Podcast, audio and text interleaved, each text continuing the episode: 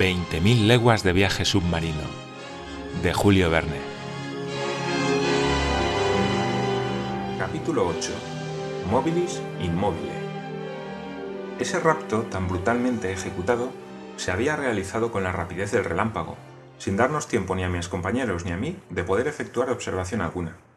Ignoro lo que ellos pudieron sentir al ser introducidos en aquella prisión flotante, pero a mí me recorrió la epidermis un helado escalofrío. ¿Con quién tendríamos que habérnoslas? Sin duda, con piratas de una nueva especie que explotaban el mar a su manera. Nada más cerrarse la estrecha escotilla, me envolvió una profunda oscuridad. Mis ojos, aún llenos de la luz exterior, no pudieron distinguir cosa alguna. Sentí el contacto de mis pies descalzos con los peldaños de una escalera de hierro. Ned Land y Conseil vigorosamente atrapados, me seguían. Al pie de la escalera se abrió una puerta que se cerró inmediatamente tras nosotros con estrépito.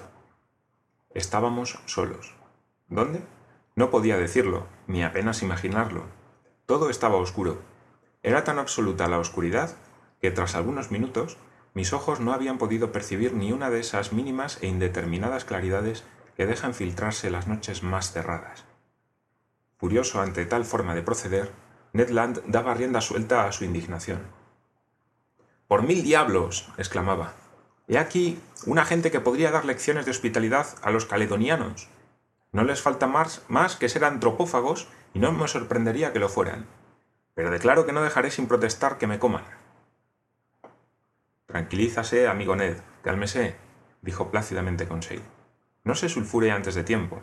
Todavía no estamos en la parrilla. En la parrilla no, replicó el canadiense. Pero sí en el horno, eso es seguro. Esto está bastante negro. Afortunadamente, conservo mi cuchillo y veo lo suficiente como para servirme de él. Al primero de estos bandidos que me ponga la mano encima... No se irrite usted, Ned, le dije, y no nos comprometa con violencias inútiles. Quién sabe si nos estarán escuchando. Tratemos más bien de saber dónde estamos. Caminé a tientas y a los cinco pasos me topé con un muro de hierro, hecho con planchas atornilladas.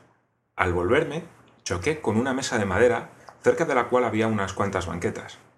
El piso de aquel calabozo estaba tapizado con una espesa estera de cáñamo que amortiguaba el ruido de los pasos. Los muros desnudos no ofrecían indicios de puertas o ventanas. Conseil, que había, dado la vuelta en sentido opuesto, se unió a mí y volvimos al centro de la cabina, que debía tener unos veinte pies de largo por diez de ancho.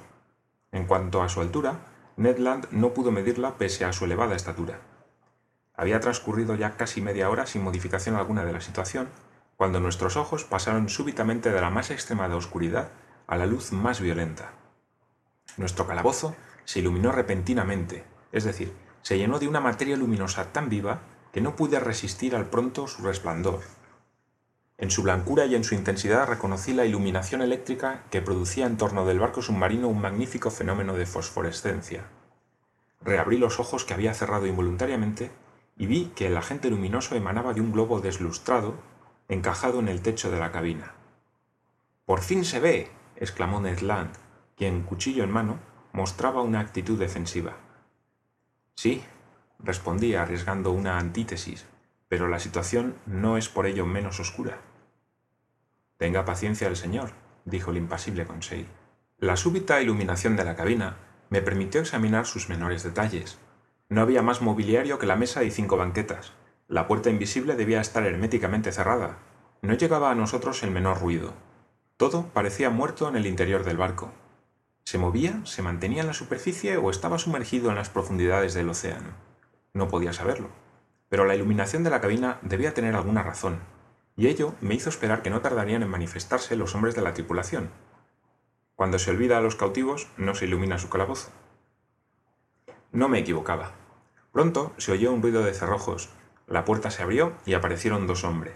Uno de ellos era de pequeña estatura y de músculos vigorosos, ancho de hombros y robusto de complexión, con una gruesa cabeza con cabellos negros y abundantes. Tenía un frondoso bigote y una mirada viva y penetrante, y toda su persona mostraba ese sello de vivacidad meridional que caracteriza en Francia a los provenzales. Diderot pretendía, con razón, que los gestos humanos son metafóricos y aquel hombre constituía ciertamente la viva demostración de tal aserto. Al verlo, se intuía que en su lenguaje habitual debía prodigar las prosopopeyas, las metonimias y las hipálages, pero nunca pude comprobarlo, pues siempre empleó ante mí un singular idioma, absolutamente incomprensible. El otro desconocido merece una descripción más detallada. Un discípulo de Gratiolet o de Engel hubiera podido leer en su fisonomía como en un libro abierto. Reconocí sin vacilación sus cualidades dominantes, la confianza en sí mismo, manifestada en la noble elevación de su cabeza sobre el arco formado por la línea de sus hombros y en la mirada llena de fría seguridad que emitían sus ojos negros, la serenidad, pues la palidez de su piel denunciaba la tranquilidad de su sangre, la energía, demostrada por la rápida contracción de sus músculos superciliares, y por último el valor, que cabía deducir de su poderosa respiración como signo de una gran expansión vital. Debo añadir que era un hombre orgulloso, que su mirada firme y tranquila parecía reflejar una gran elevación de pensamientos, y que de todo ese conjunto de rasgos y de la homogeneidad expresiva de sus gestos corporales y faciales, que había diagnosticar, según la observación de los fisionomistas, una indiscutible franqueza. Me sentí involuntariamente tranquilizado en su presencia y optimista en cuanto al resultado de la conversación. Imposible me hubiera sido precisar si el personaje tenía 35 o 40 años. Era de elevada estatura. Su frente era ancha, recta la nariz, la boca netamente dibujada, la dentadura magnífica, y sus manos eran finas y alargadas, eminentemente psíquicas, por emplear la expresión de la quirognomonía, con que se caracteriza unas manos dignas de servir a un alma elevada y apasionada. Aquel hombre constituía ciertamente el tipo más admirable que me había encontrado en toda mi vida. Detalle particular. Sus ojos, un tanto excesivamente separados entre sí, podían abarcar simultáneamente casi la cuarta parte del horizonte. Esa facultad, que pude verificar más tarde, se acompañaba de la de un poder visual superior incluso al de Ned Land.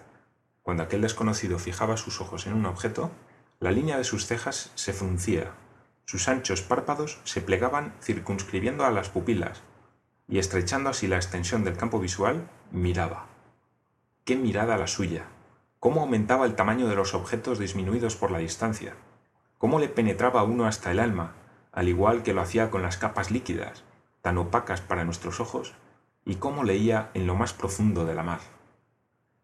Los dos desconocidos, tocados con boinas de piel de nutria marina y calzados con botas de piel de foca, vestían unos trajes de un tejido muy particular que dejaban al cuerpo una gran libertad de movimientos. El más alto de los dos, evidentemente el jefe de a bordo, nos examinaba con una extremada atención, sin pronunciar palabra. Luego se volvió hacia su compañero y habló con él en un lenguaje que no pude reconocer. Era un idioma sonoro, armonioso, flexible, cuyas vocales parecían sometidas a una muy variada acentuación. El otro respondió con un movimiento de cabeza y añadió dos o tres palabras absolutamente incomprensibles para nosotros. De nuevo, los ojos del jefe se posaron en mí, y su mirada parecía interrogarme directamente. Respondí, en buen francés, que no entendía su idioma, pero él pareció no comprenderme a su vez, y pronto la situación se tornó bastante embarazosa. Cuéntele el señor nuestra historia, de todos modos, me dijo Conseil. Es probable que estos señores puedan comprender algunas palabras. Comencé el relato de nuestras aventuras, cuidando de articular claramente las sílabas y sin omitir un solo detalle, decliné nuestros nombres y profesiones, haciéndoles una presentación en regla del profesor Aronnax, de su doméstico Conseil y de Ned Land el arponero. El hombre de ojos dulces y serenos me escuchó tranquilamente, cortésmente incluso, y con una notable atención, pero nada en su rostro indicaba que hubiera comprendido mi historia. Cuando lo hube terminado, no pronunció una sola palabra. Quedaba el recurso de hablar inglés, Tal vez pudiéramos hacernos comprender en esa lengua que es prácticamente universal. Yo la conocía, así como la lengua alemana, de forma suficiente para leerla sin dificultad, pero no para hablarla correctamente. Y lo que importaba era que nos comprendiera. Vamos, señor Land, le dije al arponero, saque de sí el mejor inglés que haya hablado nunca un anglosajón, a ver si es más afortunado que yo. Ned no se hizo rogar, y recomenzó mi relato, que pude comprender casi totalmente. Fue el mismo relato en el fondo, pero diferente en la forma. El canadiense, llevado de su carácter, le dio una gran animación. Se quejó con acritud de haber sido aprisionado con desprecio del derecho de gentes. Pidió que se le dijera en virtud de qué ley se le retenía así. Invocó el habeas corpus, Amenazó con querellarse contra los que le habían secuestrado indebidamente. Se agitó, gesticuló, gritó y finalmente dio a entender con expresivos gestos que nos moríamos de hambre. Lo que era totalmente cierto, aunque casi lo hubiéramos olvidado. Con gran asombro de, por su parte, el arponero pudo darse cuenta de que no había sido más inteligible que yo. Nuestros visitantes permanecían totalmente impasibles. Era evidente que no comprendían ni la lengua de Arago ni la de Faraday. Tras haber agotado en vago nuestros recursos filológicos, me hallaba yo muy turbado, sin saber qué partido tomar, cuando me dijo Conseil, Puedo contárselo en alemán, si el señor me lo permite. ¿Cómo? ¿Tú hablas alemán? Como un flamenco, mal que le pese al señor. Al contrario, eso me agrada. Adelante, muchacho. Y Conseil, con su voz pausada, contó por tercera vez las diversas peripecias de nuestra historia. Pero pese a los elegantes giros y la buena prosodia del narrador, la lengua alemana no conoció mayor éxito que las anteriores. Exasperado ya, decidí por último reunir los restos de mis primeros estudios y narrar nuestras aventuras en latín. Cicerón se habría tapado los oídos y me hubiera enviado a la cocina, pero a trancas y barrancas seguí mi propósito, con el mismo resultado negativo. Abortada definitivamente esta última tentativa, los dos desconocidos cambiaron entre sí algunas palabras en su lengua incomprensible y se retiraron sin tan siquiera habernos dirigido uno de esos gestos tranquilizadores que tienen curso en todos los países del mundo. La puerta se cerró tras ellos. Esto es una infamia, exclamó Ned Land, estallando de indignación por vigésima vez. ¿Cómo? Se les habla a estos bandidos en francés, en inglés, en alemán y en latín, y no tienen la cortesía de responder. Cálmese, Ned, dije al, fogoso arponero.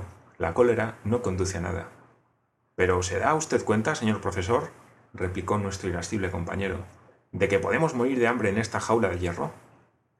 Bah, con un poco de filosofía podemos resistir aún bastante tiempo, dijo Conseil. Amigos míos, dije, no hay que desesperar. Nos hemos hallado en peores situaciones. Hacedme el favor de esperar para formarnos una opinión sobre el comandante y la tripulación de este barco. Mi opinión ya está hecha, replicó Ned Land. Son unos bandidos. Bien, pero ¿de qué país? Del país de los bandidos. Mi buen Ned, este país no está aún indicado en el mapa mundi. Confieso que la nacionalidad de estos dos desconocidos es difícil de identificar. Ni ingleses, ni franceses, ni alemanes. Eso es todo lo que podemos afirmar. Sin embargo, yo diría que el comandante y su segundo han nacido en bajas latitudes. Hay algo en ellos de meridional. Pero ¿son españoles, turcos, árabes o hindúes? Eso es algo que sus tipos físicos no me permiten decidir. En cuanto a su lengua, es absolutamente incomprensible. Este es el inconveniente de no conocer todas las lenguas, o la desventaja de que no exista una sola, respondió Conseil. Lo que no serviría de nada, replicó Ned Land. ¿No ven ustedes que esta gente tiene un lenguaje para ellos, un lenguaje inventado para desesperar a la buena gente que pide de comer? Abrir la boca, mover la mandíbula, los dientes y los labios. ¿No es algo que se comprende en todos los países del mundo? ¿Es que eso no quiere decir tanto en Quebec como en Pomotu, tanto en París como en las antípodas, que tengo hambre, que me den de comer? Oh, usted sabe, hay naturalezas tan poco inteligentes. No había acabado con Conseil de decir esto cuando se abrió la puerta y entró un steward. Nos traía ropas, chaquetas y pantalones hechas con un tejido cuya naturaleza no pude reconocer. Me apresuré a ponerme esas prendas y mis compañeros me imitaron. Mientras tanto, el steward, mudo, sordo quizá, había dispuesto la mesa, sobre la que había colocado tres cubiertos. Vaya, esto parece serio y se enuncia bien, dijo Conseil. Bah, respondió el rencoroso arponero. ¿Qué diablos quiere usted que se coma aquí? ¿Hígado de tortuga, filete de tiburón o carne de perro marino? Ya veremos, dijo Conseil. Los platos, cubiertos por una tapa de plata, habían sido colocados simétricamente sobre el mantel. Nos sentamos a la mesa. Decididamente teníamos que vernoslas con gente civilizada, y de no ser por la luz eléctrica que nos inundaba, hubiera podido creerme en el comedor del Hotel Adeli, en Liverpool o en el Gran Hotel en París. Sin embargo, debo decir que faltaban por completo el pan y el vino. El agua era fresca y límpida, pero era agua, lo que no fue del gusto de Ned Land. Entre los platos que nos sirvieron, reconocí diversos pescados delicadamente cocinados, pero hubo otros sobre los que no pude pronunciarme, aunque eran excelentes, hasta el punto de que hubiera sido incapaz de afirmar si su contenido pertenecía al reino vegetal o al animal. En cuanto al servicio de mesa, era elegante y de un gusto perfecto. Cada utensilio, cuchara, tenedor, cuchillo y plato llevaba una letra rodeada de una divisa, mobilis in mobile. Móvil en el elemento móvil. Esta divisa se aplicaba con exactitud a ese aparato submarino, a condición de traducir la preposición in por en y no por sobre. La letra n, sin duda la inicial del nombre del enigmático personaje al mando del submarino. Ned y Conseil no hacían tantas reflexiones, devoraban, y yo no tardé en imitarles. Estaba ya tranquilizado sobre nuestra suerte y me parecía evidente que nuestros huéspedes no querían dejarnos morir de inanición. Todo tiene un fin en este bajo mundo, hasta el hambre de quienes han permanecido sin comer durante quince horas. Satisfecho nuestro apetito, se dejó sentir imperiosamente la necesidad de dormir, reacción muy natural tras la interminable noche que habíamos pasado luchando contra la muerte. Me parece que no me vendría mal un sueñecito, dijo Conseil. Yo ya estoy durmiendo, respondió Ned. Mis compañeros se tumbaron en el suelo y no tardaron en sumirse en un profundo sueño. Por mi parte, cedí con menos facilidad a la imperiosa necesidad de dormir. Demasiados pensamientos se acumulaban en mi cerebro, acosado por numerosas cuestiones insolubles y un tropel de imágenes mantenía mis párpados entreabiertos. ¿Dónde estábamos? ¿Qué extraño poder nos gobernaba? Sentía, o más bien creía sentir, que el aparato se hundía en las capas más profundas del mar y me asaltaban violentas pesadillas. Entreveía en esos misteriosos asilos todo, todo un mundo de desconocidos animales, de los que el barco submarino era un congénere, como ellos vivo, moviente y formidable. Mi cerebro se fue calmando, mi imaginación se fundió en una vaga somnolencia y pronto caí en un triste sueño.